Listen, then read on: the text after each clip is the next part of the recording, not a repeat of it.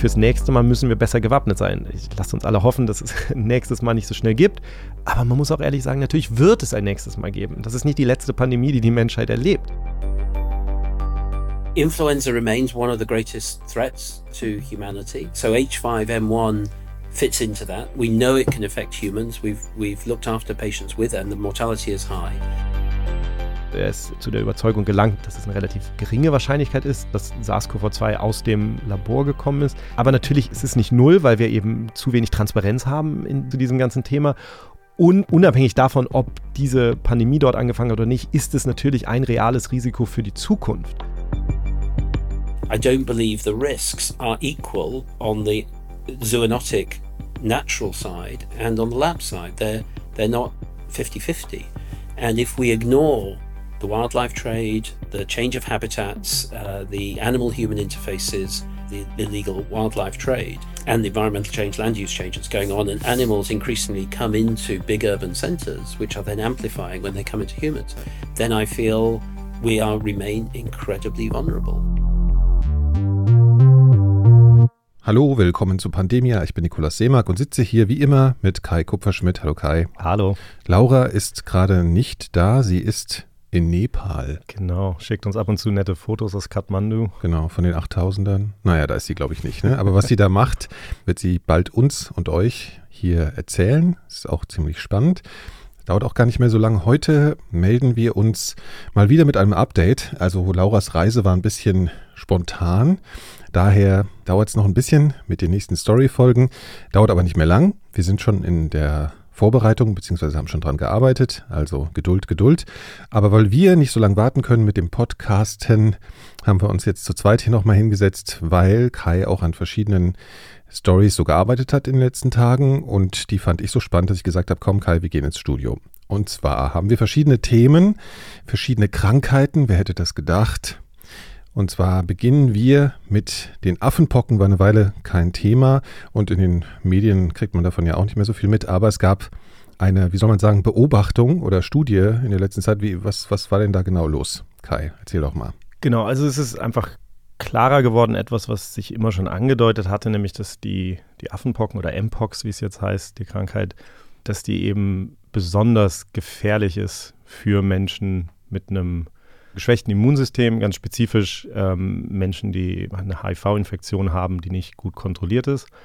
Wir haben ja, haben ja schon häufig darüber gesprochen, aber letztlich ähm, greift HIV ja die CD4-T-Zellen an, also eine bestimmte Gruppe von Zellen, genau, mhm. die für die Immunabwehr wahnsinnig wichtig sind. Mhm.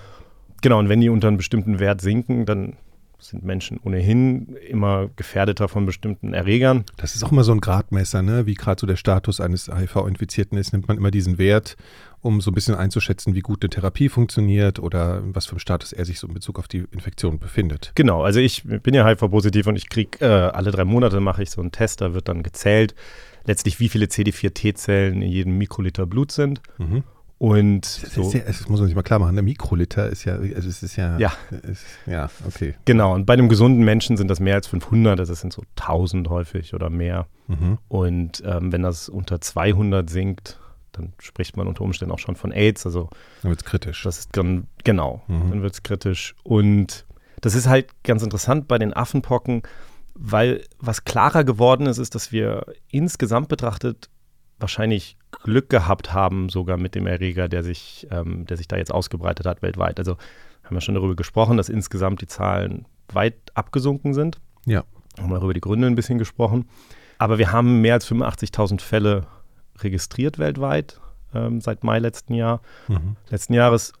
Und es gab weniger als 100 Todesfälle insgesamt. Und das muss man, wenn man das so ein bisschen vergleicht mit dem, was wir wussten, also es gab ja vorher schon, es gab ja immer wieder Affenpockenausbrüche und zwar vor allen Dingen in Zentralafrika und in Westafrika. Und das sind etwas unterschiedliche Viren, die da jeweils die Ursache sind. Und die historisch sind die Todesraten, die da beschrieben sind, sind, dass bis zu 10 Prozent der Menschen sterben, die diesen Stamm aus Zentralafrika haben. Klade 1 heißt die jetzt. Was ja schon eine hohe genau. Prozentzahl ist. Ne? Und in Westafrika, der Stamm ist ein bisschen weniger gefährlich. Das ist beschrieben, dass ja so 1 Prozent der, der Fälle ähm, führen zum Tod. Mhm.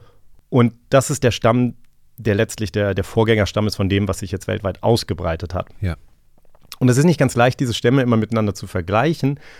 Aber es gibt, gab jetzt gerade eine Publikation, die ganz interessant war, wo Forscher in den USA das erste Mal geschafft haben, ein Tiermodell quasi zu machen. Also das Problem ist, wenn man im Labor versucht, diese, diesen Erreger zu untersuchen, Standard-Labormäuse werden davon gar nicht krank. Mhm. Und diese Forscher haben im Grunde jetzt ganz viele verschiedene Labormäuse untersucht und haben halt einen Mausstamm gefunden, bei dem sie das ganz gut nachzeichnen können, wie gefährlich der Stamm auch, ähm, auch Menschen. beim Menschen ist. Das heißt, die haben, wenn die diese, diese speziellen Mäuse, Castmäuse heißen die, C-A-S-T, wenn sie die infiziert haben mit dem zentralafrikanischen Stamm, dann reicht schon eine kleine Menge an Virus, dass die Hälfte dieser Mäuse sterben. Und dann müssen sie eben viel höher gehen, um mit dem Westafrika-Stamm, also Klade 2a heißt die jetzt, äh, um damit die Hälfte der Mäuse zu töten. Okay, also das heißt, da, das ist das Verhältnis ungefähr ähnlich wie genau, bei Menschen. Genau. Und wenn die jetzt eben mit diesem ja. Stamm, der jetzt weltweit diesen Ausbruch verursacht hat, wenn die den dann bei den Mäusen äh, eingesetzt haben, dann haben sie eben festgestellt, dass sie, selbst wenn sie hundertmal höher gehen mit der Dosis, als sie bei dem Stamm, dem, dem Ursprungsstamm gemacht haben, dass sie im Grunde genommen gar nicht dahin kommen, dass die Hälfte der Mäuse stirbt. Also der mhm. scheint einfach insgesamt schwächer zu sein. Ja. Das ist natürlich im Grunde genommen eine gute Nachricht. Ja. Andererseits haben wir eben Todesfälle gehabt und was immer klarer geworden ist, ist, dass diese Todesfälle eben vor allen Dingen bei Menschen auftreten, die ein geschwächtes Immunsystem haben. Ähm, vor allen Dingen HIV. Äh, genau. Das liegt jetzt natürlich auch daran, das ist ganz interessant, weil ähm, wir haben ja darüber gesprochen, dass, dass dieser Ausbruch vor allen Dingen sich in, bei, bei schwulen Männern und in unseren sexuellen Netzwerken ausgebreitet hat. Und da ist eben eine HIV-Infektion sehr viel häufiger als in der allgemeinen Bevölkerung. Das heißt, natürlich kann es sein, dass das Gleiche auch für andere immungeschwächte Menschen gilt. Ja. Es ist eben nur so, dass wir in diesem Ausbruch vor allen Dingen es gesehen haben jetzt bei, bei Menschen mit einer HIV-Infektion. Es ist auch denkbar, dass jemand, der eine Immunsuppression bekommt, was sich mit Cortison oder so gegen eine autoimmune Krankheit beispielsweise. Oder jemand, der Krebs, ja. Krebsbehandlung. Genau. Ähm, also alles, was das Immunsystem angreift, könnte auch relevant sein. Da könnten die Leute auch anfälliger sein dann für einen schweren Verlauf von Monkeypox. Genau. Und ich habe mit einer, mit einer Forscherin darüber gesprochen, Brenda Crabtree Ramirez. Das ist eine, eine Forscherin, äh, in Mexiko-Stadt. Und die hat mir eben diese, diese Geschichte erzählt, die mich sehr, also im Grunde genommen immer noch so ein bisschen beschäftigt. Und zwar hat sie gesagt, dass sie im, im Juni letzten Jahres hat, haben sie in dem Krankenhaus, wo sie arbeitet, in Mexiko-Stadt, wurde eben ein Patient eingeliefert, der hatte Mpox. Und es hat sich dann in den Tests rausgestellt, er war eben auch HIV-positiv, was er nicht wusste. Und er hatte eben sehr niedrigen CD4-T-Zellwert, also weniger als 100. Dem ging es im Prinzip schon sehr schlecht, der war schon nah an AIDS sozusagen. Genau, also das war eine, das, die, die HIV-Infektion war eben nicht behandelt und relativ ja. weit fortgeschritten. Mhm. Und dann haben sie eben festgestellt, dass bei diesem Patienten die, die Infektion einfach anders verlaufen ist. Monkeypox. Ja. Die Mpox-Infektion, ja. genau. Mhm. Das ist ja so, also so klassisch beschrieben, dass die Leute diese, diese Läsionen haben auf der Haut, aber die sind eben eher kleinere Läsionen. Also war ja auch manchmal bei Menschen wirklich nur eine Läsion oder so. Gab ja auch Menschen, die, die irgendwie sehr schmerzhafte Läsionen äh, anal hatten zum Beispiel. Mhm. Aber bei, bei diesem Patienten war es dann eben so, dass sich diese, dass sich wirklich große Läsionen über die ganze Haut ausgebreitet haben. Also die Fotos sind auch wirklich schrecklich. Ja, du hast sie mir gezeigt. Ich, ich, bin normalerweise gar nicht so anfällig, aber das war schon heftig. Genau, und das sind nekrotisierende ähm, Läsionen, also die, die Haut stirbt dann wirklich ab, schmerzhaft. Das Virus hat sich auch in die Lunge ausgebreitet. Ähm, das heißt, diese Patienten werden dann auch, äh, müssen auch beatmet werden. Mhm. Und, und, und das war eben in der Situation im Juni 2022 für diese Ärzte erstmal eine neue, eine neue Erkenntnis. Und das Problem für sie war natürlich, sie haben, sie haben ja nichts gehabt. Also es gab zwar dieses eine antivirale Medikament Tecovirimat, was an ein paar Stellen in der Welt eingesetzt wurde, aber das war in Mexiko zum Beispiel nicht verfügbar. Und das heißt, sie hatten diesen Patienten und konnten im Grunde nur zu, zusehen, wie es ihm immer schlechter und schlechter ging. Und dann haben sie tatsächlich in ihrer, in ihrer Not sich entschieden, was, was ziemlich Radikales zu probieren. Und zwar, weil sie keine andere Möglichkeit haben, haben sie sich entschieden, ein Kollege aus dem Ärzteteam sozusagen, der war in die USA gereist, um sich impfen zu lassen, weil auch den Impfstoff gibt es in Mexiko nicht. Ist auch immer noch so. Ja. Und ein Kollege hatte sich impfen lassen in den USA. Und dann haben sich die Ärzte entschieden, zu versuchen, quasi eine Plasmaspende von diesem Arzt zu nehmen, in der Hoffnung, dass die Antikörper, die da drin sind, dann eben dazu führen könnten, dass äh, dann eben diesem Patienten helfen könnten, seine Mpox-Infektion zu, ja. zu bekämpfen oder ja. zu überwinden. Ja. Und das haben sie dann eben gemacht. Mhm. Ähm, es hat aber nicht gereicht, um den Patienten wirklich zu helfen und er ist dann zwei Wochen später gestorben. Also das unterschätzt man, glaube ich, auch immer, was das auch für diese Ärzte bedeutet, in so einer Situation zu sein, wo sie diesen schwerkranken Patienten haben und im Grunde überhaupt nichts tun können. Das ist jetzt nur ein Fall gewesen, aber jetzt ist gestern eine Publikation rausgekommen in, in dem Fachblatt The Lancet, wo eben die Daten von diesem Fall und von 381 anderen Menschen, die auch eine fortgeschrittene HIV-Infektion hatten und mit Mpox infiziert waren, diese ganzen Daten wurden dann quasi zusammengenommen und, und, und analysiert. Und sind 27 der Patienten sind gestorben. Also mehr als ein Viertel aller Todesfälle, die wir weltweit bisher registriert haben, ist da quasi drin in diesem Datensatz. Und, und sie beschreiben eben, dass das, was sie bei diesen Patienten in Mexiko auch gesehen haben, dass das eben typisch ist. Also Oriol Mitja, ein, ein, ein Forscher in, in Barcelona, der das mitgeschrieben hat, sagt halt, das ist jetzt nicht so, dass die Krankheit einfach nur schwerer ist bei denen, sondern es ist wirklich wie eine andere Krankheit. Okay. Und tatsächlich. Also äh, betrifft äh, zum Beispiel, weil du jetzt gesagt hast, die Lunge und so, also Sachen, äh, Organe werden betroffen, die Genau. sonst nicht betroffen werden und so weiter. Mhm. Genau, und diese, man sagt dann so eine disseminierte Form, also das, das Mhm. einfach, das, weil das Immunsystem das eben überhaupt nicht äh, einschränken kann, Mhm. breitet sich das eben aus und, und, und Ein betrifft den fulminanter Verlauf im Körper. Prinzip, ja, muss man sagen. Genau. Ja. Und die Ärzte fordern eben auch in dem, in dem Paper, dass das jetzt offiziell als eine, als eine AIDS-definierende Erkrankung mit in die Liste, da gibt es so eine Liste von Krankheiten, die typisch sind für Menschen, die, die eben unter AIDS leiden. Ist auch zum Beispiel Lungenentzündung allgemein, oder? Von bestimmten, genau, also es gibt bestimmte Erreger, die man im gesunden Menschen mit einem funktionierenden Immunsystem im Grunde genommen gar nichts machen oder sehr wenig und Okay. die aber bei Mhm. Menschen mit AIDS eben zu einem schweren Ausbrechen. Ja. Verlauf führen können. Und da gibt es so eine Liste von, von AIDS-definierenden Erkrankungen und ich habe auch mit, mit äh, jemandem bei der WHO darüber gesprochen, die eben dem durchaus sehr offen gegenüberstehen und das wird wahrscheinlich ähm, tatsächlich gemacht werden. Was, was ich halt spannend fand, also das ist dieses Spannungsfeld zwischen, okay, also auf der einen Seite haben wir eine Erkrankung, die sich relativ weit ausbreitet und für viele Menschen zum Glück nicht so schlimm ist. Auf der anderen Seite gibt es eben wieder diese vulnerable Population. Und es ist ja in diesem Fall besonders schlimm, weil zum einen dieses Virus sich eben ausbreitet, ohnehin in einer Gruppe von Menschen, die eine viel höhere Wahrscheinlichkeit haben, mit HIV infiziert zu sein. Und die sind dann auch noch die vulnerable Gru Gruppe sozusagen. Genau, und es ist sogar so, dass, dass wir wissen, dass schwule Menschen zum Beispiel ein viel höheres Risiko haben, sich mit HIV zu infizieren, dass sie aber gleichzeitig in vielen Regionen der Welt ähm, eine geringere Wahrscheinlichkeit haben, dafür behandelt zu werden, beziehungsweise überhaupt getestet zu werden. Viele Gründe, vor allen Dingen natürlich auch die Stigmatisierung. Ja. Und das führt dann eben dazu, dass im Grunde genommen die, die Fehler oder die Versäumnisse, die wir bei der Bekämpfung von HIV in dieser Gruppe haben, jetzt eben dazu führen, dass ein neues Risiko mit möglicherweise tödlichem Ausgang entsteht für genau diese Menschen. Irgendwie, ne? Ja. Genau, und das, das sehen wir natürlich immer wieder, also diese Art und Weise, wie, die, wie diese Dinge quasi ineinander greifen. Ja. Also das ist sowas, was, was man einfach, wenn man jetzt über, über Mpox nachdenkt, was man irgendwie so im Hinterkopf behalten muss. Und ich finde es eben auch wichtig, ähm, wenn man sich zum Beispiel die Situation in Mexiko anguckt. Ähm, das hat eben Brenda Crabtree Ramirez auch gesagt. Es ist eine Situation dort, dass für viele Menschen, die einen milden Verlauf haben, es überhaupt nicht richtig Sinn ergibt, sich diagnostizieren zu lassen. Die sitzen das aus, einfach, weil es gibt so eine Läsion und dann. Genau, selbst wenn es mehrere Läsionen gibt, man muss sich immer klar machen, warum lässt sich jemand überhaupt diagnostizieren? Das ist natürlich, weil er hofft, irgendwie Hilfe zu erhalten. Mhm. Jetzt gibt es überhaupt kein Medikament, das verfügbar ist. Und das weiß man auch. ne? Das weiß man. Es gibt auch keinen Impfstoff, der verfügbar ist. Das heißt, es ist jetzt auch nicht so, dass ich sage, okay, wenn ich weiß, ich habe das, kann ich dafür sorgen, dass meine Kontaktpersonen geimpft werden oder so. Ja, ja. Das Einzige, was tatsächlich passiert ist, wenn man diese Diagnose bekommt, dann heißt das, man muss in Isolation gehen.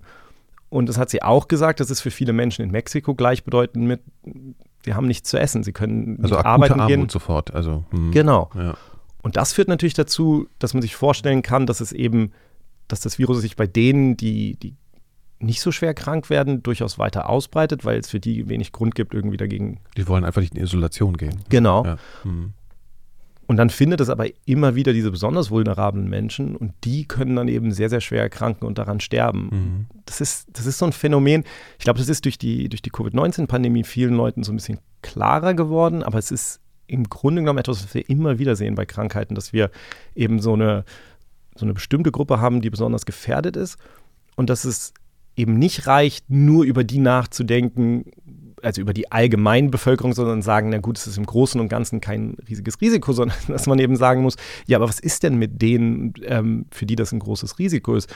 Und das Minimum ist natürlich, dass man sagt, okay, man müsste jetzt zumindest versuchen, dass eben der Impfstoff verfügbar ist. ähm, dass auch die Medikamente verfügbar gemacht werden. Und das hat sie auch gesagt und es war auch sehr deutlich bei all den Ärzten und Forschern, mit denen ich gesprochen habe, dass eben diese, ne, diese mangelnde ähm, naja, Empathie, Urgency, oder wie sagt man? Achso, ja, eine Dringlichkeit. Diese Dring, äh, genau, ja, dass dieses ja. Gefühl von Dringlichkeit dann nicht so da ist. Auf, nicht auf die Art und Weise, auf die es da wäre, wenn das jetzt. Weil die, weil die kleinen Gruppen im Prinzip leicht ignoriert werden können. Weil, weil natürlich auch Entscheidungsträger dann eben nicht in dieser Gruppe unbedingt sind und Dinge einem natürlich manchmal und Gerade bei sind. Homosexualität ne, kann man auch irgendwie vielleicht davon ausgehen, dass auch ein paar homophobe Menschen oder Leute, die sich damit nicht so gern beschäftigen wollen oder denen das egal ist, auch nochmal ein Thema sind. Ne? Absolut. Also ja. ich glaube, dass Homophobie in vielen Orten der Welt bei diesen Entscheidungen eben eine mhm. Rolle spielt. Und mhm. das ist sowas, wie das dann weitergeht. Jetzt haben das ja mal auseinandergenommen, was wahrscheinlich die Gründe dafür sind, dass der Ausbruch eben sehr stark abgesunken ist, die Zahlen.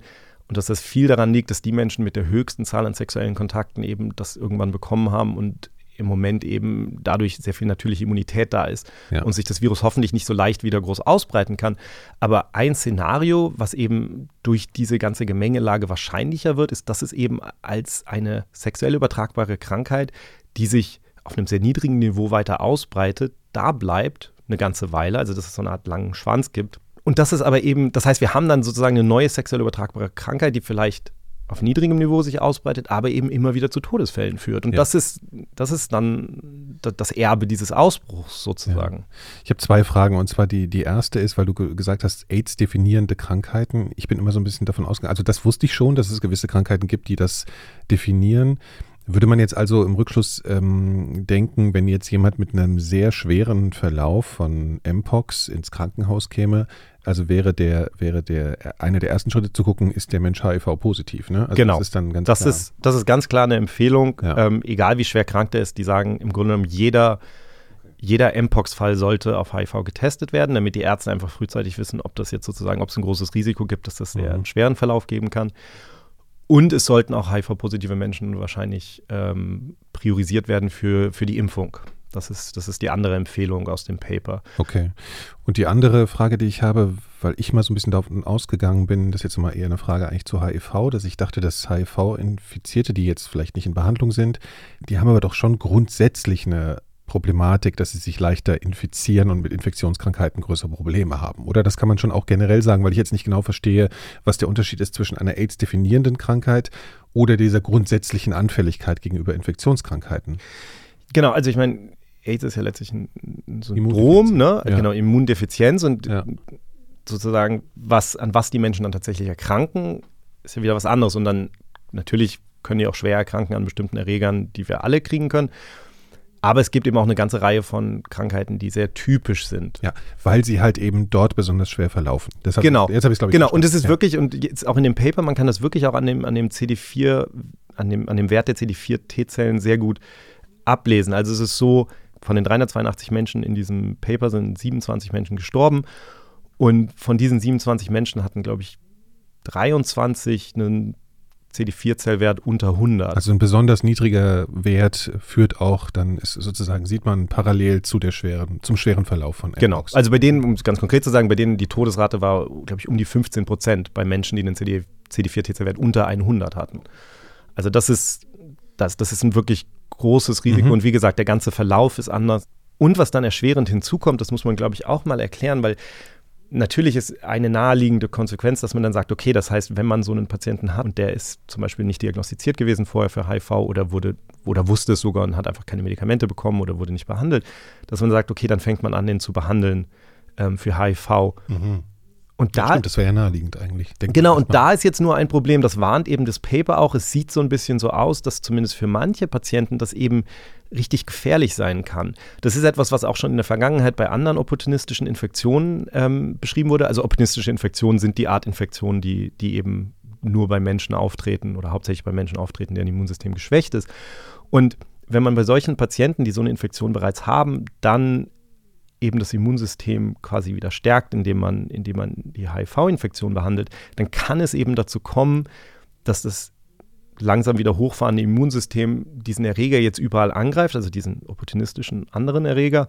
Und dadurch kann es dann dazu kommen, dass das Immunsystem so eine massive Reaktion äh, erzeugt. Ne? Also das, ich meine, eine Immunsystemreaktion wäre ja zum Beispiel massive Entzündungsgeschehen äh, oder solche Dinge. Genau. Ja, okay. Also genau, das nennt sich ähm, Immune Reconstitution Inflammatory Syndrome, glaube ich. Also ja, das einfach inflammatory. Das, genau, also dass mhm. dieses wieder wieder hochfahrende Immunsystem einfach zu so einer überschießenden Immunantwort führt gegen einen Erreger, der sich halt vorher überall ausbreiten konnte. Das ist natürlich ein Weil er dann eben auch so präsent ist, dass es dann sofort total genau. hochfährt. Ne? Ja, genau, okay, es ist halt ein Unterschied, ob du etwas sozusagen verhinderst, dass etwas sich ausbreitet, weil du ein funktionierendes Immunsystem hast, oder das Ding hat sich überall ausgebreitet und dann fängt das Immunsystem an, das überall gleichzeitig also zu bekämpfen. Also muss man sich vorstellen, wie das Immunsystem wacht auf und sieht auf einmal, ho, hier ist ja überall sind hier Gegner, also muss ich total hochfahren, so, ne? Genau. sofort genau. krass bekämpfen. Genau. Okay, also massive entzündliche Reaktionen etc. Kann, können dann geschehen. Okay, also das ist eine Story, die hast du jetzt in den letzten Tagen bearbeitet und das war sozusagen so eine neue Erkenntnis.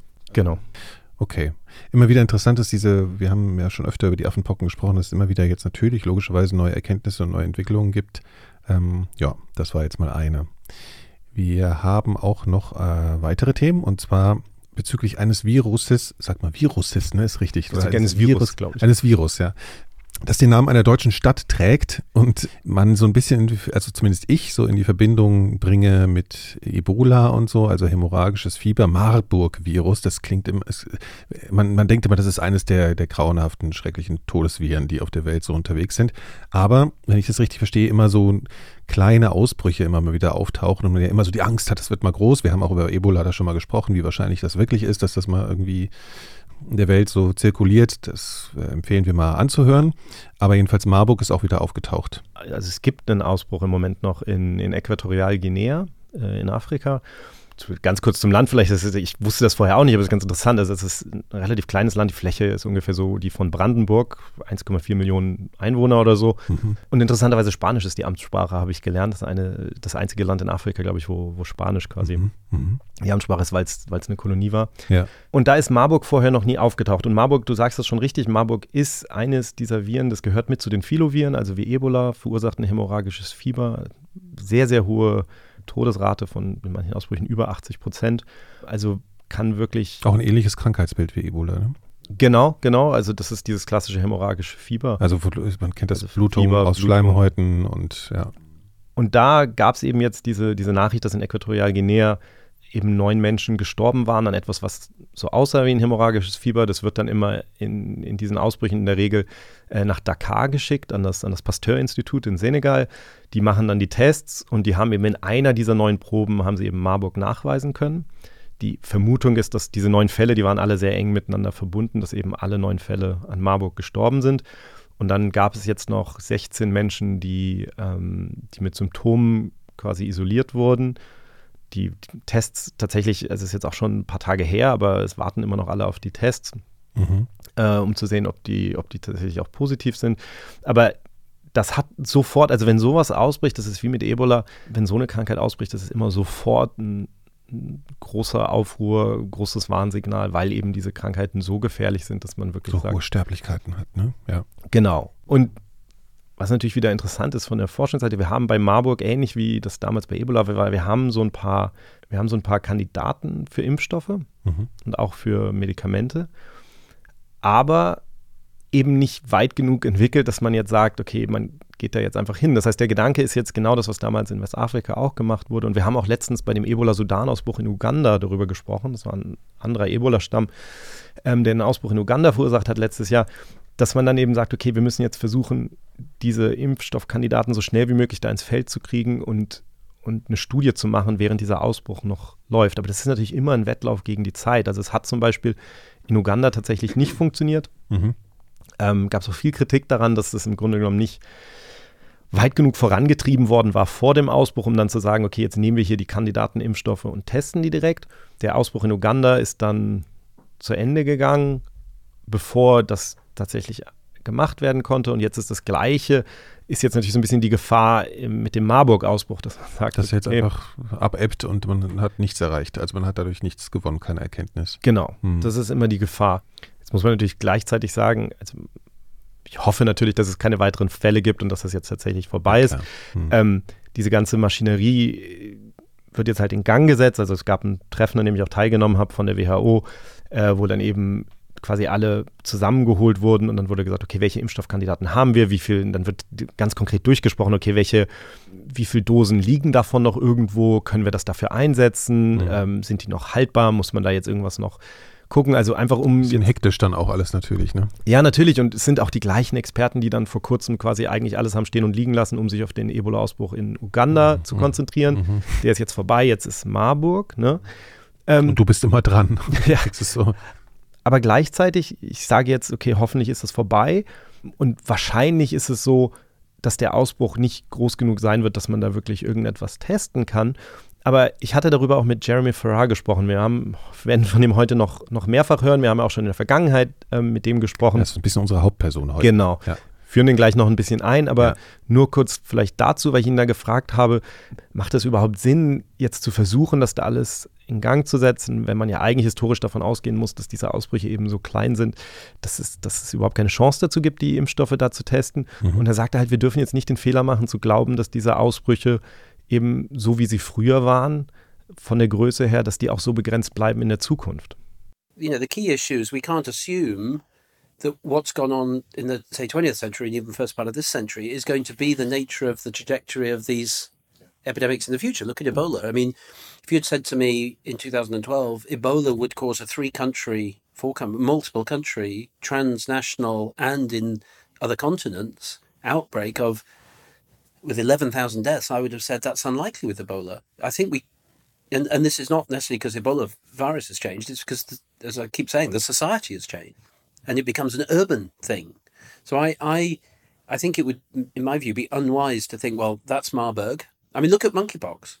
Who would have thought monkeypox would have driven an outbreak in particular communities across Europe and North America and, and, and globally? So I, I think the frustration for me is that we we keep seeing these as discrete episodes. We treat each one as another epidemic, and I think we need a, a much more systematic approach. Ja, also er sagte das, was wir im Grunde genommen hier auch immer wieder sagen. Es ist eben nicht so, dass diese Erreger sich unbedingt ändern, sondern die, der gleiche Erreger kann in einem neuen Kontext eben zu ganz neuen Dingen führen. Also die Gesellschaft ändert sich, äh, höhere Bevölkerungsdichte, das ist auf einmal in einem urbanen Gebiet und so weiter. Ne? Genau, und es ist jetzt auch so, das ist jetzt ein Land, das noch nie einen Marburg-Ausbruch hatte. Das ist genau das, was wir damals in Westafrika auch gesehen haben, mhm. mit dem großen Ebola-Ausbruch, wie er das ja sagt. Da hängt eben alles zusammen und es ist am Ende nicht leicht vorhersehbar, ob etwas jetzt zu was Größerem wird oder nicht. Und darum ist es im Grunde genommen richtig. Und er sagt auch durchaus zu Recht natürlich, dass man das auch als so eine Art Versuchsfall immer sehen kann. Also ja, vielleicht bringt das am Ende nichts, aber dann zumindest können wir dann wieder identifizieren, okay, warum hat das jetzt lang gedauert, wo können wir noch mehr Zeit sparen. Und mal kurz, kurz, kurz ja. zur Zusammenfassung. Also er stellt sich sehr deutlich gegen dieses, naja, das poppt immer mal irgendwo auf, aber das ist ja auch mal schnell wieder weg, also ignorieren wir das. Sondern er sagt halt, in der Zukunft kann sich das auf einmal ganz anders verhalten. Das genau, das könnte ja. sich selbst jetzt plötzlich ja. anders verhalten. Und die Lösung wäre natürlich zu sagen, okay, äh, wir müssen zumindest für die Krankheiten, die wir kennen, von denen wir wissen, die sind irgendwie in Gefahr, müssen wir im Grunde genommen den Impfstoff, die Impfstoffkandidaten vorbereitet haben, soweit, dass wir die sofort dorthin bringen können. Wir müssen die, die, die Protokolle für die klinischen Studien, also den Verlauf, wie man diese Studie macht, das muss vorher auch schon mhm. mhm. fertiggestellt sein. Es muss eigentlich auch schon durch die ethischen Review Boards gegangen sein. Also es muss quasi abgesegnet sein, dass man das sofort losmachen kann. Und er sagt, es ist ja, natürlich kann es immer passieren, dass eine Krankheit auftaucht, die wir nicht kennen, Disease X, die große Unbekannte. Mhm. Aber wenn wir jetzt einfach mal uns auf die Krankheiten konzentrieren, die wir schon kennen, das ist ja keine unglaublich große Zahl. There's the disease X, of course, that we don't know about. But if you look at all of these things, Ebola, Marburg, um, monkeypox, these are all these are all things we know about, uh, and that's not an unlimited number. It's not a thousand. It's 10, it's 20. It's a it's a manageable number. And if you add in peripherally other like chikungunya and stuff, you or Zika, you, you, you but you've not got a hundred of these.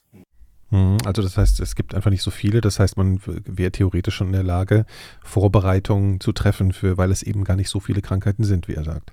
Genau, und da geht ja durchaus auch die, die, die Bewegung hin. Also wir haben jetzt gerade wieder hunderte Forscher, die daran arbeiten, eine Prioritätenliste zu erarbeiten für die Weltgesundheitsorganisation, wo im Grunde genommen gesagt wird, okay, das hier sind die Krankheiten, die wir kennen, die die größte Gefahr eines großen Ausbruchs, eines großen gefährlichen Ausbruchs mit vielen Toten bergen und ähm, für die müssten wir jetzt im Grunde genommen die Impfstoffe entwickeln und so. Also das ist so ein Prozess und, und viel davon hat tatsächlich mit dem Ebola-Ausbruch 2014 in Westafrika begonnen. Also man hat das da auf eine ganz andere Art und Weise plötzlich wahrgenommen als etwas, was auf der, auf der globalen Agenda auch, auch oben stehen muss. Mhm. Ähm, weil der eben so groß war, der Ausbruch. Weil der so groß war und, und, und weil, weil da plötzlich so klar wurde, wie groß die Gefahr sein könnte, auch für den Rest der Welt. Ja.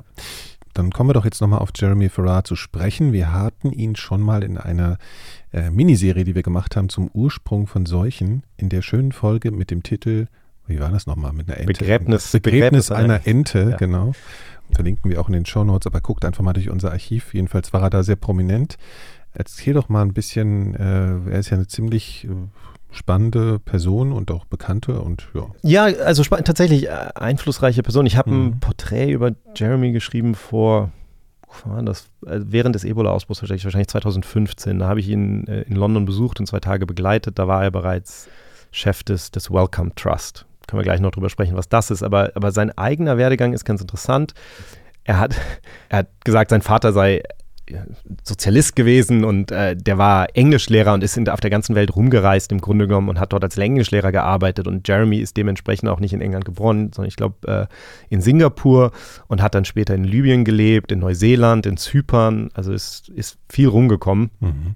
Er hat dann aber in England studiert und wollte eigentlich Neurologe werden, also hat das auch, hat das auch studiert. Mhm. Und er hat mir mal erzählt, dass eine der, der, der Schlüsselerlebnisse für ihn in dem Studium etwas war, was für viele Menschen in der Generation, viele Mediziner in der Generation Schlüsselerlebnis war, nämlich die HIV-Pandemie, dieses Erlebnis, plötzlich Patienten zu haben, die schwer krank sind, keine Medikamente zu haben plötzlich, nicht zu wissen, was es genau ist. Also das, das hat er halt voll miterlebt. Und das hat ihn auf den Infektionskrankheitenweg gebracht. Das und ein bisschen, also er konnte sie, irgendwie sah er sich selber nicht so richtig als Neurologe. Und ähm, ihn hat dann irgendjemand auf eine Stellenausschreibung auf aufmerksam gemacht, wo es darum ging, dass jemand gesucht wurde, der ähm, in so einem Forschungszentrum in Ho Chi Minh-Stadt in Vietnam, das ist so eine Art Außenstelle der Oxford-Universität, wo Infektionskrankheiten untersucht werden. Da wurde eben jemand gesucht und dann hat er sich darauf beworben und hat dann, ich glaube, 18 Jahre lang tatsächlich auch äh, mit seiner Familie in Ho Chi Minh Stadt gelebt. Mhm. Und das ist das, wo er dann auch ähm, 2004 mit, mit H5N1, mit dem, mit dem Vogelgrippevirus eben sehr, sehr hautnah in Berührung gekommen ist. Ja. Das ist die Geschichte, die wir in dieser Folge ja erzählen. Also ja. das, das war sehr spannend, muss ich wirklich äh, betonen. Es ist äh, eine kleine, wie so eine James Bond-Geschichte fast schon. Also es ist wirklich irre. Ja, also das war wirklich das total interessant und er hat da eben viel Forschung gemacht und war aber eigentlich jemand, der jetzt nicht irgendwie groß in den Medien war oder so. Mhm. mhm. Hat sich aber immer eingesetzt für, also auch, auch im, im Bereich globaler Gesundheit und eben jetzt auch Krankheiten ähm, wie Ebola zu bekämpfen und diese Zusammenarbeit mit Ländern, in denen diese Krankheiten auftauchen. Und dann kam es eben dazu, dass der Wellcome Trust einen neuen Chef gesucht hat. Ähm, das war kurz vor dem Ebola-Ausbruch. Jetzt muss man, glaube ich, sagen, was der Welcome Trust ist. Der wird nämlich mit zwei L geschrieben und hat mit Willkommen nur so mäßig was zu tun. Genau, nee, der hat mit Henry Welcome zu tun. Henry Welcome war ein ähm, amerikanisch-englischer Pharmazeut und Unternehmer. Der ist 1853 geboren in Wisconsin. Und das war damals der Wilde Westen, ne? Also, also und ähm, und hat sich sehr früh als äh, so als Unternehmer hervorgetan. Also der mhm. hat, glaube ich, wird immer erzählt, dass er im Alter von 16 Jahren angefangen hat, Zaubertinte zu verkaufen. Das war vermutlich die verschwindet. Genau, das war vermutlich einfach äh, Zitronensaft, aber auf jeden Fall hat er die sehr gut angepriesen. er hat dann später Pharmazie studiert in, in den USA und ist dann nach London gezogen und hat dort eine, eine Pharmafirma aufgebaut. Und zwar mit einem, mit einem Kollegen von ihm, mit dem er zusammen studierte, Silas Burroughs. Und die haben eben diese, diese Pharmafirma Welcome Boros dann aufgebaut. Und interessanterweise, deren große Idee in gewisser Weise war, Medikamente in einer neuen Form herzustellen. Man hat damals war das in der Regel so, dass die Pharmazeuten in den Apotheken noch äh, so mit mit ähm, großen Flaschen oder nee so mit Mörser und äh, so so zusammengemischt so, so, so zusammengemischt haben ah, Pülverchen und so und er hat eben etwas entwickelt, was er dann Tabloid genannt hat. Ah ja. Und zwar so eine Art ne, also eine Tablette letztlich, so eine ja. kleine kondensierte Form. Übrigens total interessant, weil das wusste ich vorher auch nicht. Habe ich damals gelernt, dass ich die Geschichte geschrieben habe, dass das Wort Tabloid als Begriff für die kleinen Zeitungen ja. ähm, das kommt daher. Also es war zuerst ein Begriff für diese Tabletten und es wurde dann übernommen für diese neuen Zeitungen, die quasi auch in einer kleinen, Form. komprimierten Form. Ja, interessant. Ja, ähm, genau. Aber auf jeden Tabloids, Fall. Ne? Also genau. Mhm. Genau. Auf jeden Fall hatte diese, diese Firma Boros Welcome and Company, ich glaube, ich habe es vorhin falsch rum gesagt, aber Boros Welcome and Company, mhm. die war dann eben wahnsinnig erfolgreich. Also, also sozusagen die Begründer der, der Tablette, kann man sagen. In gewisser Weise, genau. Okay. Hat das dann auch, also auch eben war ein guter Marketingmensch, der mhm. hat das dann so, hat das dann berühmten Entdeckern quasi mitgegeben, so, so, so ganze, ganze Kisten mit diesen, mit diesen Tabletten, dass die eben besonders gut sind, weil die, weil die natürlich dann auch in einer, in einer definierten Menge und so weiter ja, ja, einfach, ja. sollte auch sicherer sein. Und hat damit eben sehr, sehr viel Geld verdient. Und als er dann gestorben ist, hat er das in seinem Testament, hat er dieses ganze, hat er die, die, Anteil, die Anteile an der Firma im Grunde genommen in einen in eine Treuhand übergeben, deren Aufgabe es war, Forschung zu fördern, um die Gesundheit von Mensch und Tier zu verbessern. Mhm. Das war im Grunde genommen die Aufgabe von, vom, vom Welcome Trust. Okay.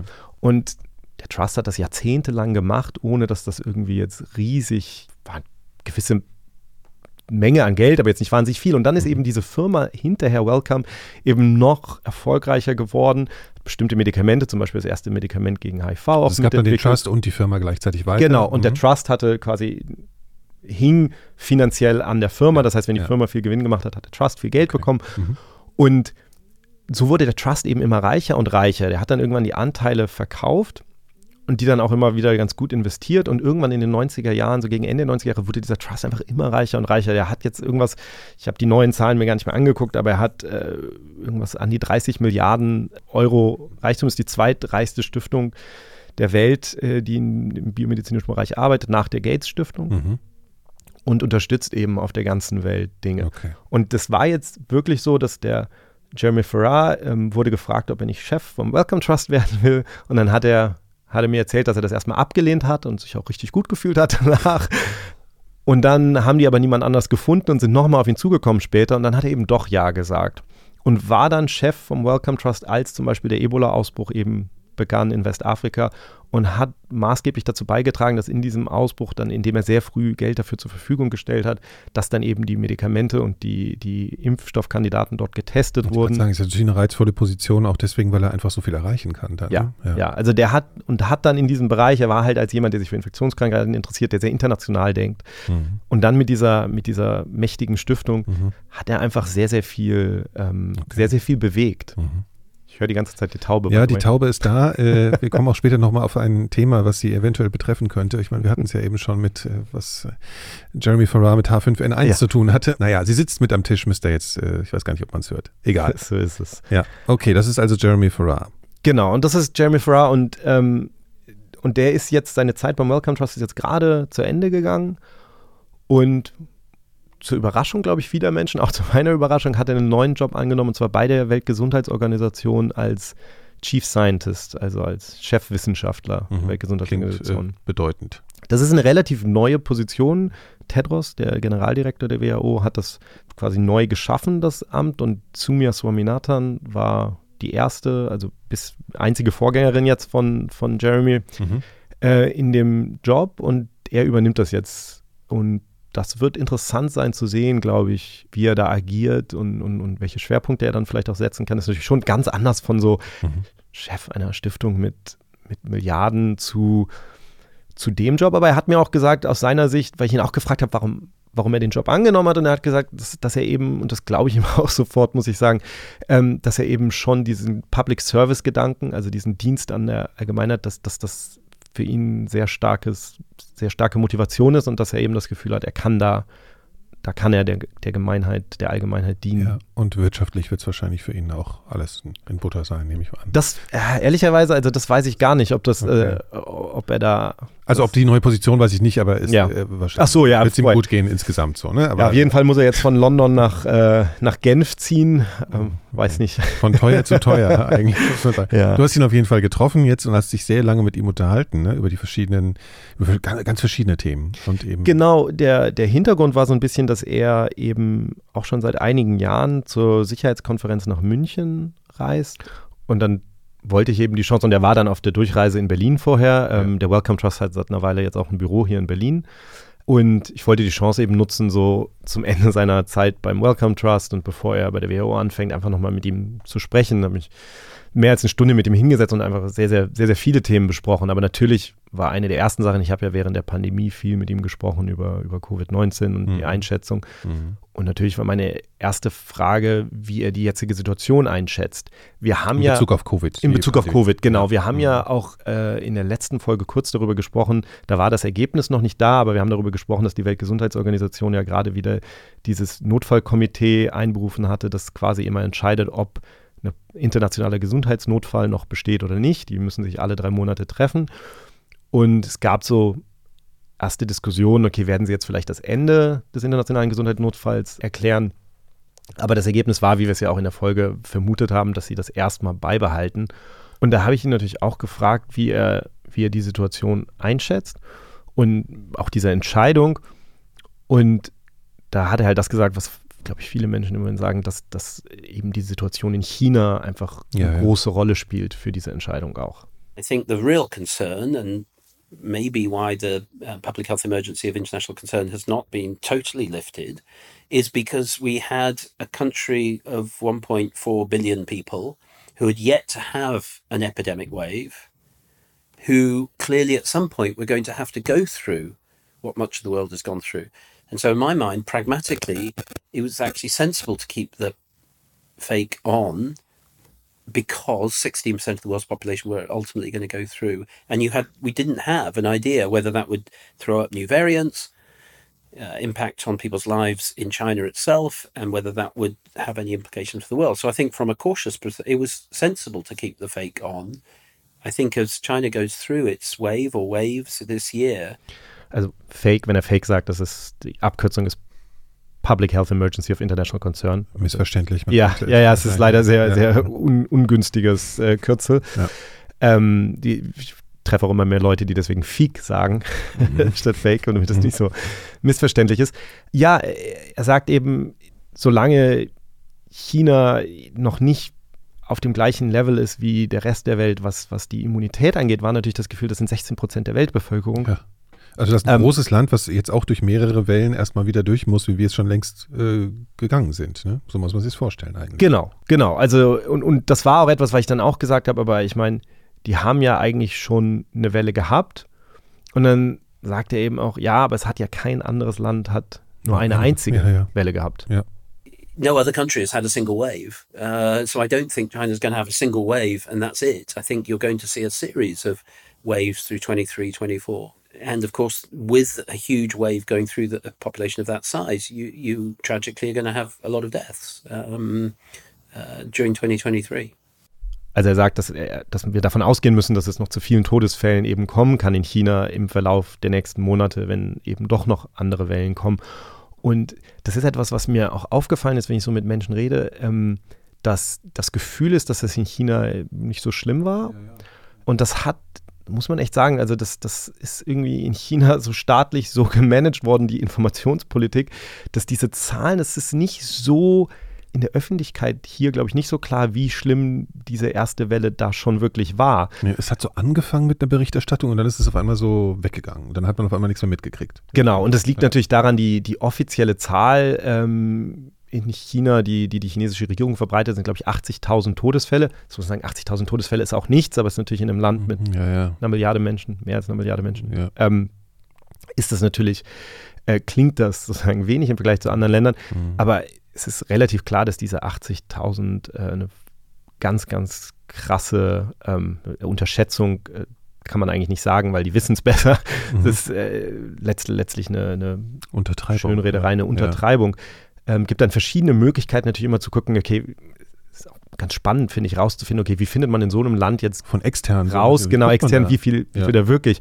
Gab verschiedene Modelle, die quasi den Shanghai-Ausbruch sich angeguckt haben, wo wir ganz gute Daten haben und das dann extrapoliert haben auf den Rest des Landes. Das sind so Modelle, die kommen so auf 1,6 Millionen Menschen, die gestorben sind. Das ist schon ähm, in ganz den, andere Zahl. In, in diesen vergangenen Wochen dann gibt es andere Möglichkeiten, zum Beispiel Testdaten zu nehmen, zur Grund, zugrunde zu legen und dann davon zu extrapolieren. Es kommt auch so auf, auf 1,5 Millionen Tote oder so. Ja, da musst du ja auch erstmal rankommen an die Daten, ne? Also, genau, also ja. du musst dann häufig musst du eben bestimmte Regionen finden, wo du den Daten aus welchem Grund auch immer besser vertrauen kannst. Das mhm. ist dann ja auch unterschiedlich. Mhm. Ähm, was ich total spannend fand, die New York Times hat das, finde ich, ziemlich gut gemacht. Die haben eine, die haben sich überlegt, äh, etwas ziemlich Schlaues fand ich. Die haben sich zwei sehr angesehene akademische Institutionen in China rausgesucht.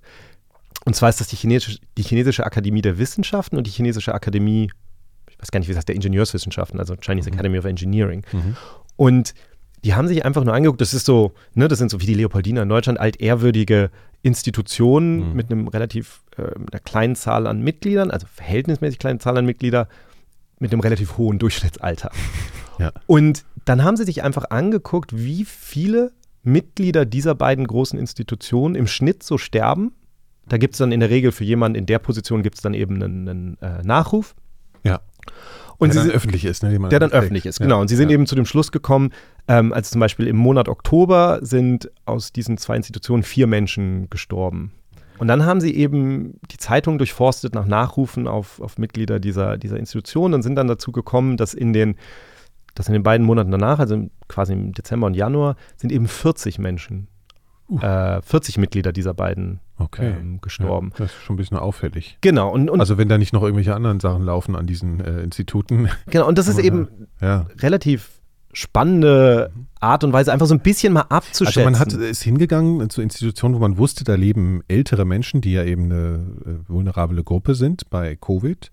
Ähm, das wusste man und dann hat man gesehen, okay, da sterben sehr viel mehr Menschen. Also hat man sozusagen Übersterblichkeit in den Institutionen nachgewiesen und darauf extrapoliert, na gut, das genau. hat wahrscheinlich diesen äh, Covid, den Grund, ne? weil da wahrscheinlich wurde nicht genannt, woran sie gestorben sind. Genau, in den Nachrufen, ich glaube, in keinem Nachruf wurde mhm. Covid als Grund genannt. Ja, ja. Es wurde nur gesagt, dass sie gestorben sind, aber man kann eben sehen, dass im Vergleich zu den Monaten vorher, wo ja. im Schnitt irgendwie vier Menschen gestorben sind, sind hier pro Monat 20 Menschen gestorben. Und das gibt dir dann so, so ein gewisse, das lässt dich dann so ein bisschen einschätzen, okay, wie, wenn du das extrapolierst wiederum. Ja. Ähm, ja.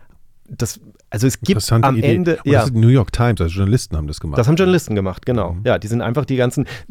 Also das ist immer, das finde ich immer ganz spannend, was man aus öffentlich verfügbaren Quellen sozusagen sich rausziehen kann, was dann ja. eben Rückschlüsse zulässt. Darauf auch wenn die, kommen, ne? genau, diese, ja, auch wenn die Regierung eben versucht, es zu vertuschen, kannst du an bestimmten Stellen dann doch sowas rausfinden. Mhm. Also das fand ich ein ganz interessantes. Das ist jetzt natürlich alles nicht. Ähm, nicht genau.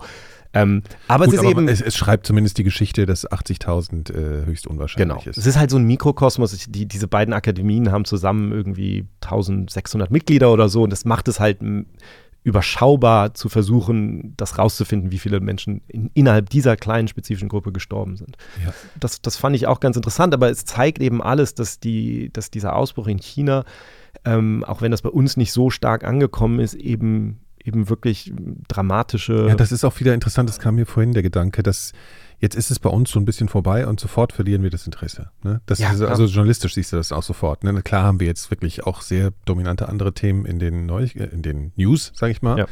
Aber trotzdem, es geht sofort das Interesse zurück. Ja, und das ist jetzt eben. Dann, Entschuldigung, ganz ja. kurz, aber das Einzige, was dann immer doch mal gesagt wird, ist, ja, aber könnte es für uns nicht auch mal wieder backfeiern, weil es könnte ja wieder eine Variante geben, die uns dann wieder betrifft. Ne? Ich glaube, dafür gibt es keine Anhaltspunkte bisher, kann aber natürlich durch mehrere Wellen geschehen. Ähm, das ist dann das Einzige, wo dann mal wieder Interesse so hoch geht, aber dass halt in China jetzt so eine dramatische Situation war, das ist nicht besonders äh, bei uns angekommen. Ganz genau. Und ich darüber auch mit Jeremy gesprochen und natürlich gesagt, okay, wie, ähm, wie er dann unter all diesen Vorzeichen, wie er die Situation einschätzt. Und dann sagt er eben auch, eigentlich sind wir in einer guten Position und wahrscheinlich kommt da auch nichts Schlimmes mehr, aber es ist natürlich eine Möglichkeit, dass da noch etwas kommt. Und das ist etwas, was wir eben nicht vernachlässigen dürfen. And we're in a good position. But we cannot leave open the non-zero chance of something bad happening.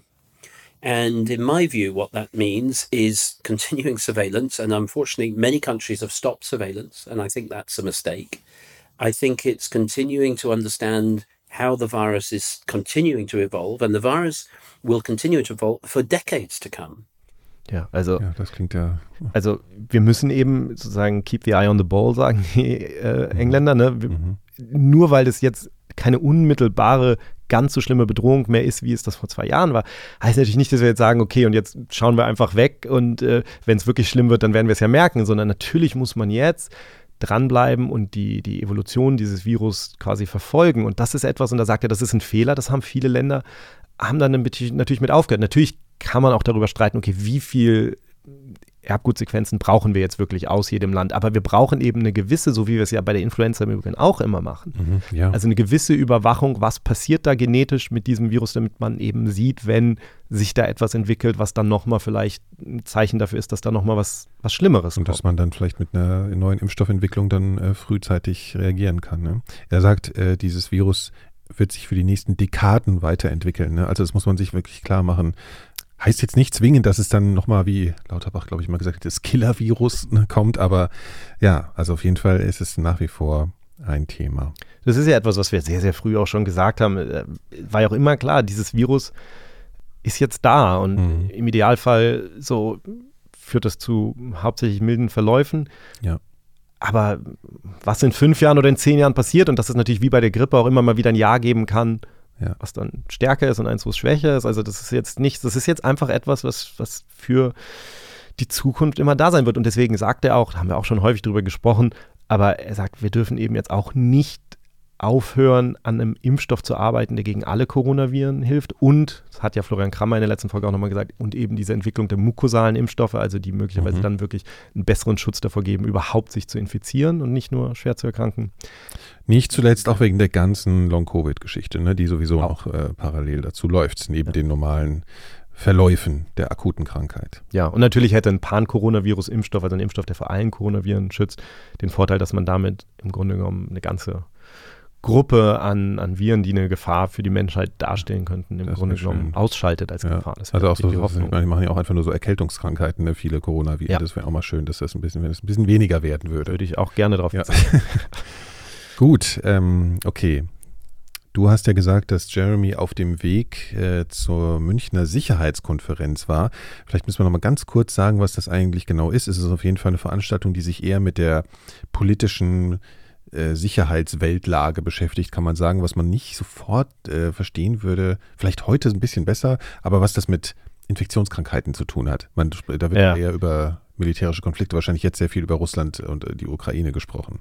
Ja, ganz genau. Ich war vor ein paar Jahren selber mal auf der Münchner Sicherheitskonferenz, habe tatsächlich auch Jeremy Farada auch, auch getroffen. Oh ja. ähm, das ist, also er kommt wirklich die Welt zusammen, um die aktuellen Sicherheitsthemen ja. zu besprechen. US-Präsidenten häufig da gewesen. Ähm, Wen hast glaub, du da gesehen? Das ist ja total interessant. Ich, ich glaube, damals war Biden als Vizepräsident tatsächlich da. Ich kann es ja. dir gar nicht mehr genau sagen. Aber ich habe mit ein paar amerikanischen Generälen und Leuten von der Gates Stiftung zusammengesessen, weil das eben die Zeit war, direkt nach dem, ähm, nach dem Ebola-Ausbruch, wo in gewisser Weise die, diese, die, dieses Thema der Krankheitserreger als potenzielle Sicherheitsrisiken eben ganz anders gesehen wurde. Also das ist damals immer so ein, und sowas noch, ne? So. Genau, ich habe das immer so ein bisschen so ein bisschen flapsig vielleicht, aber es gab ja diesen Spruch von, von unserem Verteidigungsminister Struck damals, dass die Verteidig dass, dass Deutschland jetzt auch im Hindukusch verteidigt würde und, und sozusagen das, das war so die Erkenntnis damals, dass die deutsche Gesundheit eben auch mhm. unter Umständen in Westafrika und anderswo verteidigt wird. Also dieses diese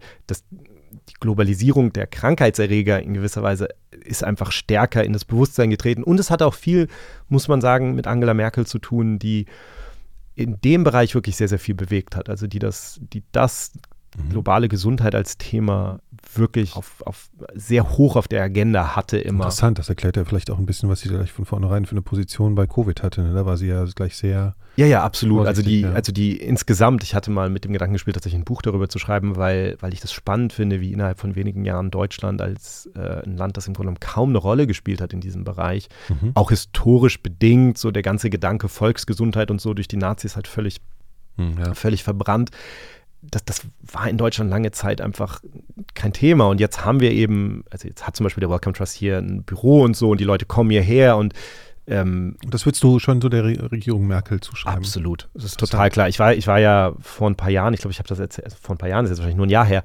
war, war Tedros hier für den World Health Summit und hat Merkel einen Orden überreicht. Und ich erinnere mich, dass in der, in der Pressekonferenz danach hat er gesagt, ähm, weil ich ihn gefragt hatte zu, zu Deutschland, und meinte er, die WHO habe zurzeit keinen besseren Freund als Deutschland in der Welt. Also es ist, es ist klar, dass gerade für die WHO, die geopolitisch in der, in der Pandemie irgendwo zwischen Trumps USA und, und, und, und, und eben China und der ganzen mhm. Diskussion über das äh, ja, Labor ähm, zerrieben wurde, dass für die natürlich Deutschland ein total wichtiger, total wichtiger Partner war und Deutschland ja jetzt auch der größte Geber ist. Also wir geben mehr Geld der WHO als jedes andere Land. Ähm, das ist, also es hat sich massiv geändert, die Rolle, die Deutschland im, in der globalen Gesundheit so. spielt. So, ne? Was halt Neue interessant Regierung. ist, ja, und was interessant ist, ist, dass wir halt dadurch, was wir, glaube ich, noch nicht verinnerlicht haben, ist, dass wir dadurch natürlich auch eine gewisse, dass wir dann auch, um glaubwürdig zu bleiben, müssen wir dann, wenn es zum Beispiel darum geht, ob Patente für bestimmte Dinge äh, eben durchgesetzt werden, jetzt zum Beispiel für die Impfstoffe während Covid, dass man da eben dann auch sehr vorsichtig sein muss, weil wir nicht einerseits so viel Geld geben können und dann andererseits versuchen, irgendwie unsere Pharmaindustrie zu schützen. Ja indem wir quasi deren Interessen vertreten. Also ja. da, da Okay, jetzt geht es ein bisschen weiter. Genau, aber, aber, ja, aber da ist eine interessante, eine interessante Diskussion. Ich habe ja damals schon manchmal gedacht, dass es ja gar nicht so schlecht ist, wenn das Staatsoberhaupt einen naturwissenschaftlichen Background hat. Ne? In der Tat, ja. Jetzt, äh, Nach wie genau. vor eher selten. Ne? Ja. Du hast ja gefragt, was macht er da? Ich habe ihn tatsächlich auch gefragt und er hat gesagt, es gibt im Grunde genommen zwei Gründe. Und der erste hatte damit zu tun, dass er das Gefühl hat, dass man tatsächlich, dass man in der globalen Gesundheit durchaus einiges lernen könnte von dem Sicherheitsfeld. Number one was a feeling that actually the public health community and the security communities around the world could actually learn something from each other. Um, if you think of pandemics, and if you think of, let's say, security, and choose one example of security terrorism, you'll in the security world, which I'm not part of, um, security world, what you're trying to do is sift through enormous amounts of data, most of which is noise, uh, whether social media or communications or whatever, and you're trying to identify the one thing that will lead to uh, atrocity. Uh, July 7th, or whatever the date was in London, the bombings, in Madrid, wherever else, you're trying to sift through enormous amounts of information and try and find a signal that tells you something is going to happen. If you think of an epidemic and a pandemic, it's exactly the same. Also das Problem, was Sicherheits, was der Sicherheitsapparat hat, wenn er versucht, in diesen Unmengen an Daten, die in der Welt existieren, ein Signal zu finden, was vielleicht auf einen Terrorakt, der geplant wird, hinweist, ist nicht so anders von dem Problem, was man hat, wenn man versucht, jetzt in diesem ständigen ähm, Signalen an, an, Menschen, die irgendwo sterben, an Krankheiten, die nicht definiert sind, das Signal zu finden, was sagt, okay, hier ja. passiert gerade etwas, also was. Die Recherche ist ein bisschen vergleichbar, würde man vielleicht denken. Ich habe neulich ja. eine Dokumentation über 9-11 gesehen, da fand ich das sehr interessant, da wurde ziemlich genau erklärt, wie die Amerikaner vorher schon wussten, dass bald was kommt. Ja, und da gab es noch gar kein Social Media und so. Und zwar so durch so eine Erforschung von so ne, im, im Lärm des, des gesamten der Kommunikation in der Welt. genau, das wird ja immer, also die, die, die Security-Leute nennen das immer den Chatter, ne? Das, so dieses, ja, also das so Brabbel. Genau, ja. das äh, und, und wir haben ja neben uns, äh, haben wir schon mal erwähnt, wir haben ja Chikwe Iekweazu mit, mit, dem, mit dem Pandemic Hub hier neben uns sitzen, neben dem Studio quasi. Ja, genau. Ähm, das ist genau das, was die natürlich versuchen. Ne? Die versuchen aus diesen ganzen Strömen an Informationen, die es in der Welt gibt, zu sehen, okay, mhm, mhm. wo ist ein Signal, das wir ernst nehmen müssen. Ne? Und klar, sowas wie jetzt der Marburg-Ausbruch, über den wir vorhin gesprochen haben, das ist dann, mhm. dann, dann ist klar, okay, da ist was. Aber natürlich waren diese, diese erste Meldung aus China, das war am Anfang, glaube ich, eine Meldung im, im, im Amtsblatt oder so, dass, dass es da irgendwie so unerklärte Pneumonien gab und ja. das war dann halt Covid-19. Also ja. diese Dinge frühzeitig zu identifizieren, das mhm. ist eben ähnlich, sagt, sagt Farah. Ähm, und deswegen fand er das interessant, da dahin zu gehen. Aber der zweite Grund ist im Grunde das Gegenteil, nämlich, dass die Erforschung von Krankheitserregern selber ja auch dazu führen könnte, dass ein Risiko entsteht entweder durch einen Unfall oder natürlich auch durch Terrorismus theoretisch. And the number two was a feeling in 2018, um, and the world was different in 2018, remember, to now, that actually with the progress that had been made in the biomedical world, that actually manipulation of pathogens was now increasingly easy, not just in sophisticated laboratories, but also in non-state actors, rogue actors uh, in in pretty basic facilities. And although I think the ability to manipulate infections uh, to create a catastrophic or bad event is far harder than people think. Nevertheless, it's not impossible. I felt that the biological community had to acknowledge those risks, small as they might be, and and be part of the discussion about how that could be regulated, how it could be guardrails put around it, and how we could try and bring the world together in a less polarized world than today um, to do that at a global level. Wie er beschreibt, das ist ja etwas, was sich sozusagen sukzessive verändert hat, die, die Fähigkeit des Menschen, Erreger zu manipulieren, sie genetisch zu verändern, mhm. theoretisch auch ganze Erreger künstlich zu erschaffen im Labor. Ne? Also, jetzt gar nicht nur in so hoch äh, äh komplizierten Hochleistungslabors, sondern auch vorstellbar in das simpleren Facilities. Genau, ich glaube, was auch immer das bedeuten soll. Also er sagt ja auch selber, das wird häufig überschätzt, wie, mhm. wie, wie leicht das ist sozusagen. Also das ist jetzt auch nicht, das ist jetzt nicht trivial oder so, überhaupt nicht. Mhm. Aber es macht natürlich Sinn, darüber nachzudenken. Und das umfasst ja auch nicht nur jetzt möglicherweise Terroristen oder Staaten, also wir haben ja darüber geredet, dass es natürlich Biowaffenprogramme gab, zum Beispiel in, in Russland oder so, ja. ne? also in, in der Sowjetunion. Das mhm. sind natürlich Dinge, die man sich vorstellen kann. Und dann auf der anderen Seite aber natürlich auch, dass es eben ähm, dass es eben durch einen Unfall in einem Hochsicherheitslabor auch mal zu was kommen kann. Auch ja. darüber.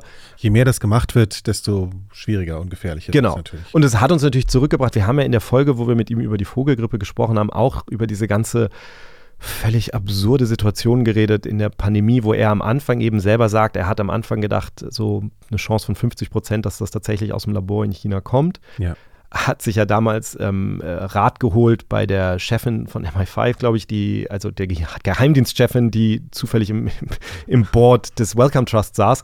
Ähm, und, und also das, ist, das haben wir da ja alles nacherzählt, aber ich habe ihn in dem Zusammenhang natürlich auch nochmal gefragt, wie hoch er dieses Risiko einschätzt. Und er sagt dann eben immer, er hat ja seine Meinung geändert, also er ist zu der Überzeugung gelangt, nachdem er relativ schnell, nachdem er dann mit anderen Experten damals gesprochen hat, dass es eine relativ geringe Wahrscheinlichkeit ist, dass Covid-19, das SARS-CoV-2 aus dem Labor gekommen ist ja. in, in China.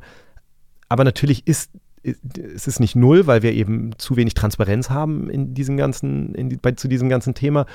Und natürlich ist auch letztlich irrelevant, sage ich jetzt mal, also unabhängig davon, ob diese Pandemie dort angefangen hat oder nicht, ist es natürlich ein reales Risiko für die Zukunft. Das heißt, wir müssen dieses Risiko natürlich ernst nehmen. Und wir dürfen aber auch nicht vergessen, dass es neben diesem realen Risiko ein mal, noch realeres Risiko, ein größeres Risiko gibt. Und das ist eben, dass es zoonotische Erreger gibt, dass es Erreger gibt, die eben vom Tier auf den Menschen überspringen. Und das, sagt er, bleibt die wahrscheinlichere Erklärung und das, worauf wir uns vielleicht auch noch mehr einstellen müssen. I don't believe the risks are equal on the zoonotic natural side and on the lab side. They're, they're not 50-50.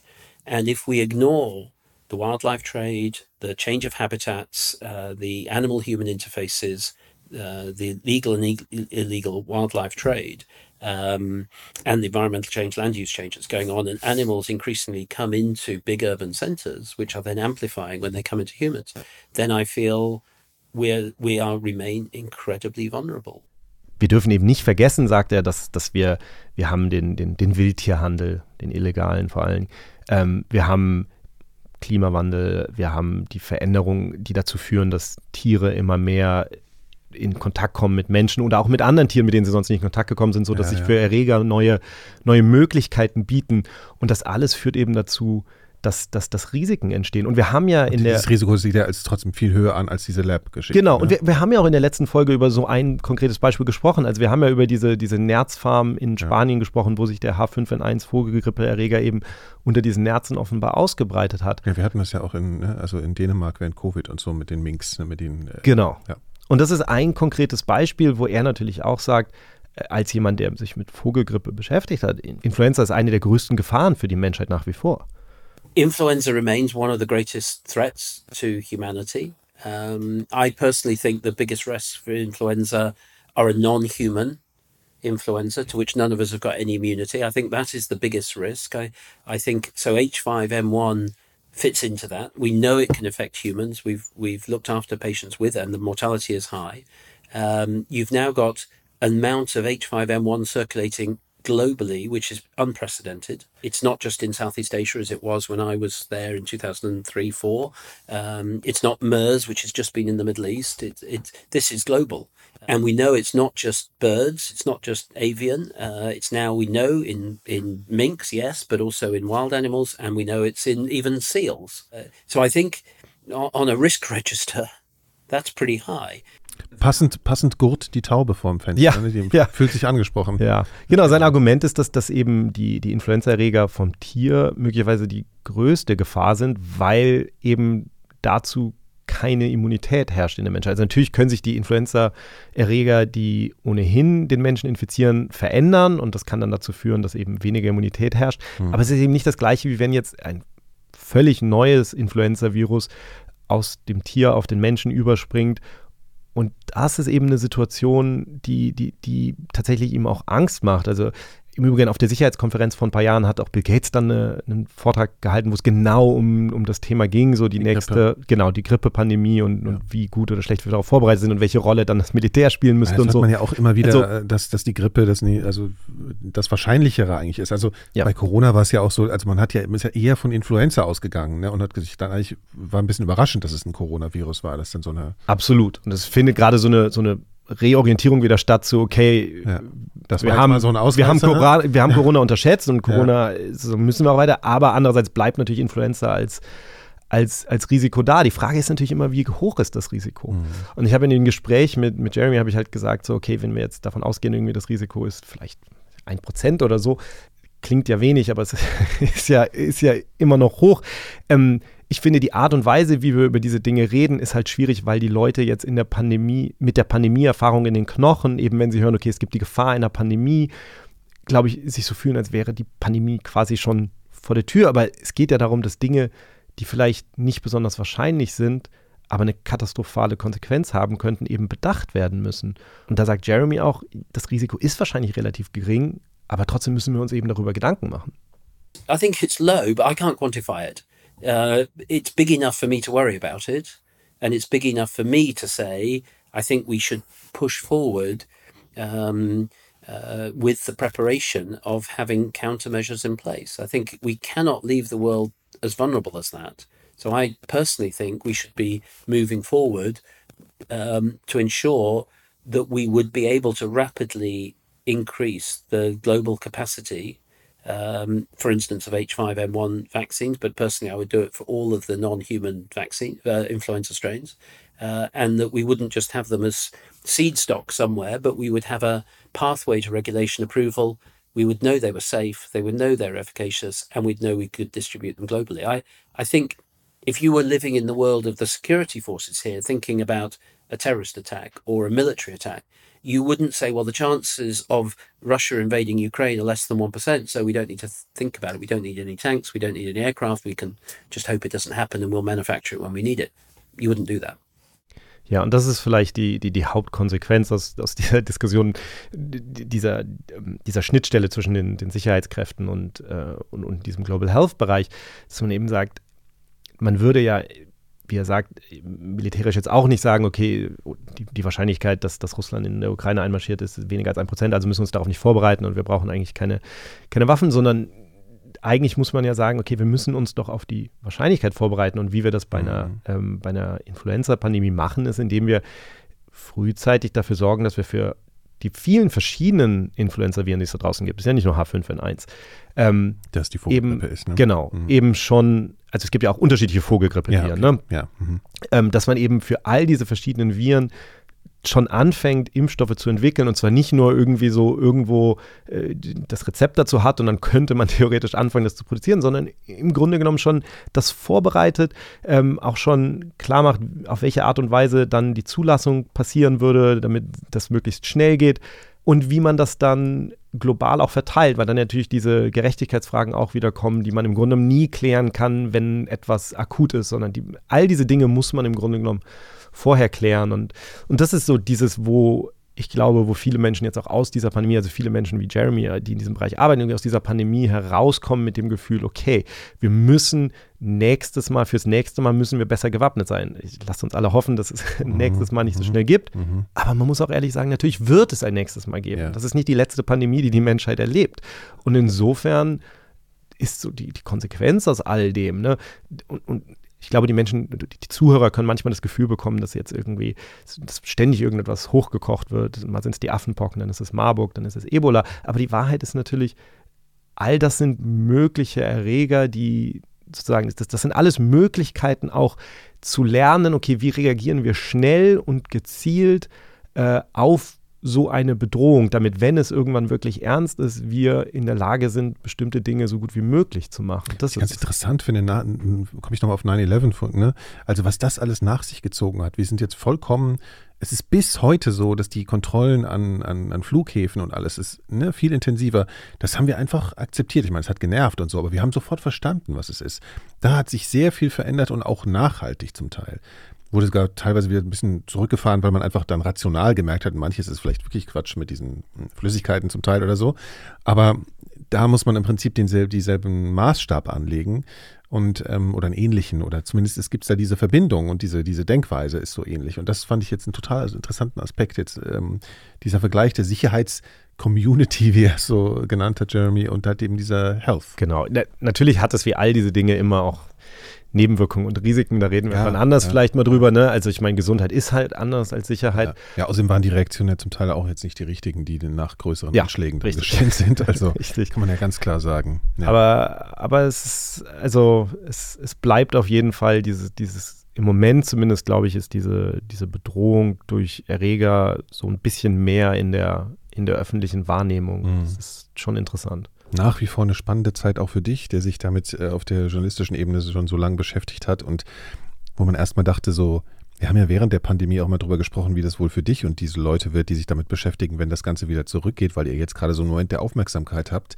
Aber man merkt schon, ne, es hängt immer weiter, hängen Dinge zusammen und dafür gibt es schon eine größere ähm, Öffentlichkeit bzw. Aufmerksamkeit. Äh, nach wie vor, kann man sagen. Auch wenn es jetzt vielleicht auf der pandemischen, ich weiß nicht, ob das das richtige Wort ist, auf der Ebene der Pandemie schon zurückgeht. Ja, ich, ich glaube einfach dadurch, dass die globalen Trends halt alle in die gleiche Richtung zeigen. Das hat ja, ich glaube, Mike Ryan in einer in unserer Rückblicksfolge auch mal sehr schön gesagt. So, wir haben eben durch Klimawandel, durch Urbanisierung, durch Mobilität, durch all diese Dinge, das zeigt ja alles in die gleiche Richtung. Äh, und insofern werden diese Themen natürlich nicht weggehen. Ähm, ja, nachhaltige Planungen, Beobachtungen äh, vorausschauen. Kai, das war eine äh, super interessante Folge, weil sie so viele Sachen miteinander verbunden hat, von der man ja erstmal gar nicht, von denen man erstmal gar nicht gedacht hat, dass sie so connected sind. Ne? Also wir hatten, das fand ich total spannend, das hat mich äh, wirklich äh, schlauer gemacht. Ja, das Einzige, was gefehlt hat, ist Laura. Ja, ja, genau. Aber ja, die äh, trägt dann das nächste Mal wieder dazu bei, dass wir noch schlauer sind, als wir es jetzt sind. Genau. Also Kai, vielen Dank. Vielen Dank an alle, die zuhören. Und danke äh, für eure Geduld mit uns. Äh, es ist ja. nach wie vor durch diesen Relaunch, den wir gemacht haben, noch ein bisschen viel im Hintergrund zu tun und Laura musste reisen und so weiter. Also wir rütteln uns schon wieder ein. Aber ich glaube, äh, wir haben eigentlich wirklich auch spannende Sachen jetzt erzählt und ähm, genau, unsere Stories kommen, die wir immer ein bisschen länger recherchieren und vorbereiten müssen. Vielen Dank für eure Unterstützung, vor allen Dingen bei Pandemia Plus, bei Steady und bei Apple Podcasts. Wir sind euch unendlich dankbar. Guckt in die Shownotes, wenn ihr das noch nicht macht. Da hört ihr alles früher und werbefrei. Also und helft uns vor allen Dingen dabei, das hier zu machen. Ne, Kai? Das so freut es. uns. Ja, vielen, vielen Dank. Vielen Dank. Und wir sehen ja, uns. wir hören uns dann bald wieder. Ne? Also es ist macht, wir sitzen immer noch nach wie vor sehr gerne zusammen. okay, alles klar. Danke fürs Zuhören. Ciao. Ciao. Super Elektrik.